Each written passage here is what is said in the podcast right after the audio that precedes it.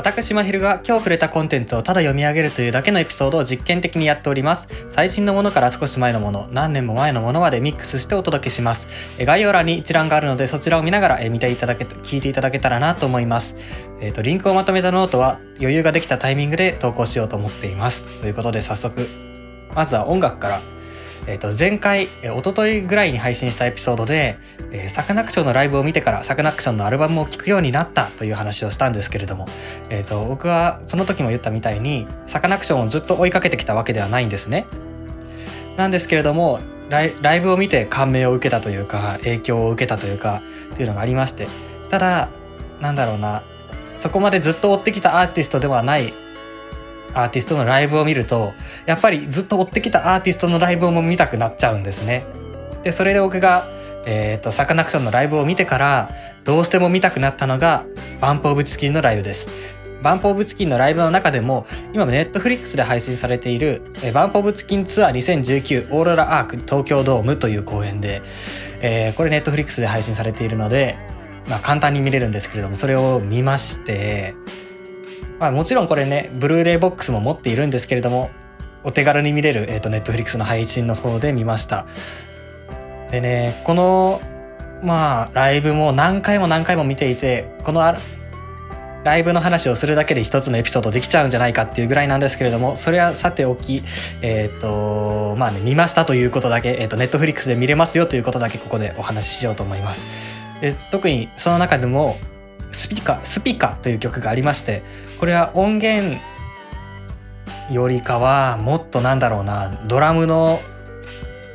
リズムとかベースとか、えー、そっちのなんだろう印象が強くなってライブでの印象が強くなっていて、え、どうしても音源よりライブ音源で聴きたい、え、そう思う曲ですね。この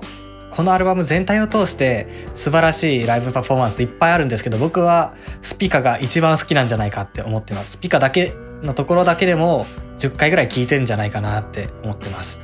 それがバンプオブチキンツアー2019オーロラーク東京ドーム。はい。これネットフリックスでも聴けますし見れますしえっ、ー、とこのツアーのね、えー、このツアーの同時にリリースされているオーロラアークという、アルバムがありますので、これもベストアルバムなんじゃないかっていうぐらい傑作アルバムなんで、ぜひ聴いていただけたらなと思います。そして続いて3つ、えーと、曲紹介、曲とかアルバムを紹介するんですけれども、これは後に紹介する、え、ー、と、Apple Vinegar Music Award 2021の中で、え、ー、と、まあ、触れてくる、作品になります。えっ、と、まずは、ラブリーサマーちゃんの The Third Summer of Love。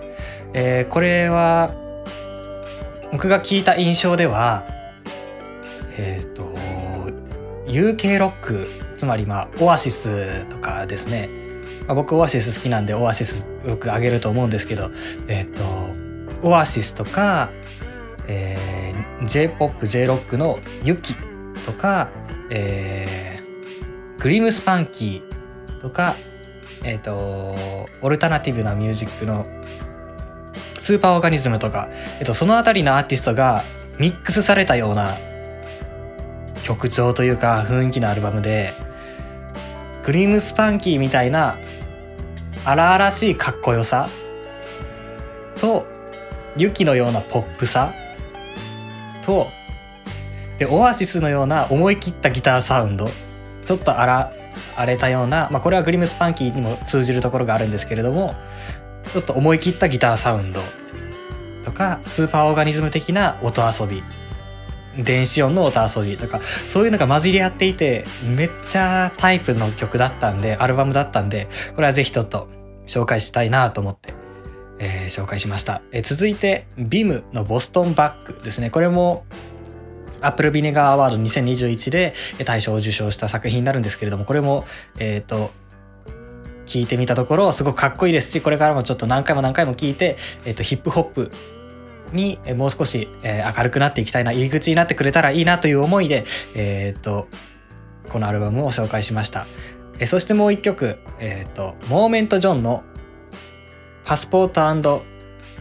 ガーコン」ですかね。ちょっと読み方わからないんですけどそうというアルバムですね。その中の特に「 Distance featuring Gotch」えー、この曲がねめっちゃいいんですよ。もうコロナ禍を捉えていてあこヒップホップってこんなに直接的に具体的にコロナ禍歌うんだそれこそ濃厚接触がどうとかえっ、とアマゾンの配達員がとかプライムビデオ Hulu ネットフリックスとかそういうアベノマスクみたいな話とか、えー、とリリックとかそういう直接的な表現がぐっと刺さってくるこういう表現が歌にあるんだっていうのがまあそれこそヒップホップに明るくない自分からしたら衝撃的でそれでいて寄り添ってくれるような曲でこれは昨日えー、っと Apple Music Apple Vinegar Award 2021をきの中から聴いて衝撃を受けた曲でした。はい、音楽は以上です。で、今まで、えーと、ずっと Apple Vinegar Award Music Award 2021という話をしてきたんですけれども、それは僕は何で知ったかと言いますと、まあ、そもそも存在自体はやんわり知っていて、ですがそこまで詳しくは知らなかったんですけれども、えー、この番この番組でもよく紹介している「アフターシックスジャンクション」という番組ですね、えー、ポッドキャストで見かけまして特集「アップルビネガーミュージックアワード2021」主催者のアジカン後藤正文さん今歌丸と語りたい特集ということでえっ、ー、とまあ、アジカンアジアンカンフーゼレネーションですねの後藤さんがえー、主催している Apple Vinegar Music Award 2021というミュージシャンが選ぶ、えー、っと、まあ、ミュージックアワードみたいなものですかね。それについて、えー、っと、対象が発表されましたよと。で、それについての話を、えー、と、アフターシックスジャンクション、アトロクでやってますよという、そういう放送回がありました。で、これは昨日か一昨日かの放送回なんですけれども、これね、まあ、ミュージックアワードなんで、音源も放送されるんですよ。だから、えっ、ー、と、ラジコで、タイムフリーで、え TBS ラジオ聴ける方は、ぜひラジコでアフターシックスジャンクション聞いてみてください。えで、無理な場合は、えっ、と、ポッドキャストで聞きながら随時ご自身の登録されてるサブスクとか、まあ、YouTube なりで、え曲探してみて聴いていただけたらなと思います。まあ、この放送内で紹介された曲が、え僕がさっき紹介したラブリーサマーちゃんとか、えビムとかモーメントジョンの曲でした。でどれもグッと刺さったんでまああの放送内で紹介してもらったことをここでただ言ってるだけになるんですがえ詳しい説明とか背景とかアーティスト情報とか、えっと、知りたい方は、えー、この「アフターシックスジャンクション」のポッドキャストなり、えーと、ラジオをタイムフリーするなりしてみてください。えーと、あとね Apple Vinegar Music Award 2021のホームページ調べてみたら他にも対象とかノミネート作品とか紹介されていますのでそちらからアクセスしてみてください。今日はポッドキャスト他にもありましてはみ出し系ライフの歩き方。エピソード156何人でもない人って国籍分断アイデンティティについてというえポッドキャストですね。まあこれはもうタイトルの通り何人でもない人。だからどうやって自分のアイデンティティを確立するんだろう。何人っていうふうにアイデンティティを確立することってどういうことなんだろうとかっていうことについてまあお話ししているそういうポッドキャストになります。これは割とね、まあ、いついつか放送すると思うんですけれども僕がアジア系ということに対して疑問を持つようになったそのくくり方って雑じゃねみたいなことみたいな疑問を持ったところと通ずるところがあってすごく興味深く聞きました。でこれ結構人種とか、えーとまあ、国家とか結構大きなくくり方での話をしているんですけれどもまた似たようなところで、えーと、ポッドキャスト聞きましてこれは「ゆとりっ子たちのたわごと」というポッドキャストの第40回カテゴライズ病あるある。はい、このエピソードですね。これはツイッターでフォローしている人がたまたまシェアしているのを見かけましてまあ、僕自身もゆとりっ子たちのターボごとという番組は知ってたんですけどもそんなに終えてなくてそれであちょっとこの人が紹介するなら聞いてみようと思って聞いてみたんですね。なら、えー、とさっき言った何人でもない人ってというところとカテゴライズ病あるあるっていうのが通ずるところがあってあこんな感じでリンクしてくるんだっていう楽しさもありつつカテゴライズ病あるあるはもっと身近な例えばえ、ー、とこの放送内で話していることだったら、えっと、友達の例えば彼氏を彼氏の説明をする時にどこどこで働いてて何歳でどこ出身でみたいな説明をする時にそれってある種のカテゴライズなんじゃないの？っていうまあそういう結構身近なところのねカテゴライズ病あるある？みたいなところについてお話ししているエピソードになります。でどちらもなんだろうな身近であり自分たちの生活の中にあるんだけど言われてみりゃそうだったなというようなあまり気づ意識していないことだったりとかするんですごく面白いエピソードになっています。ぜひ聞いてみてください。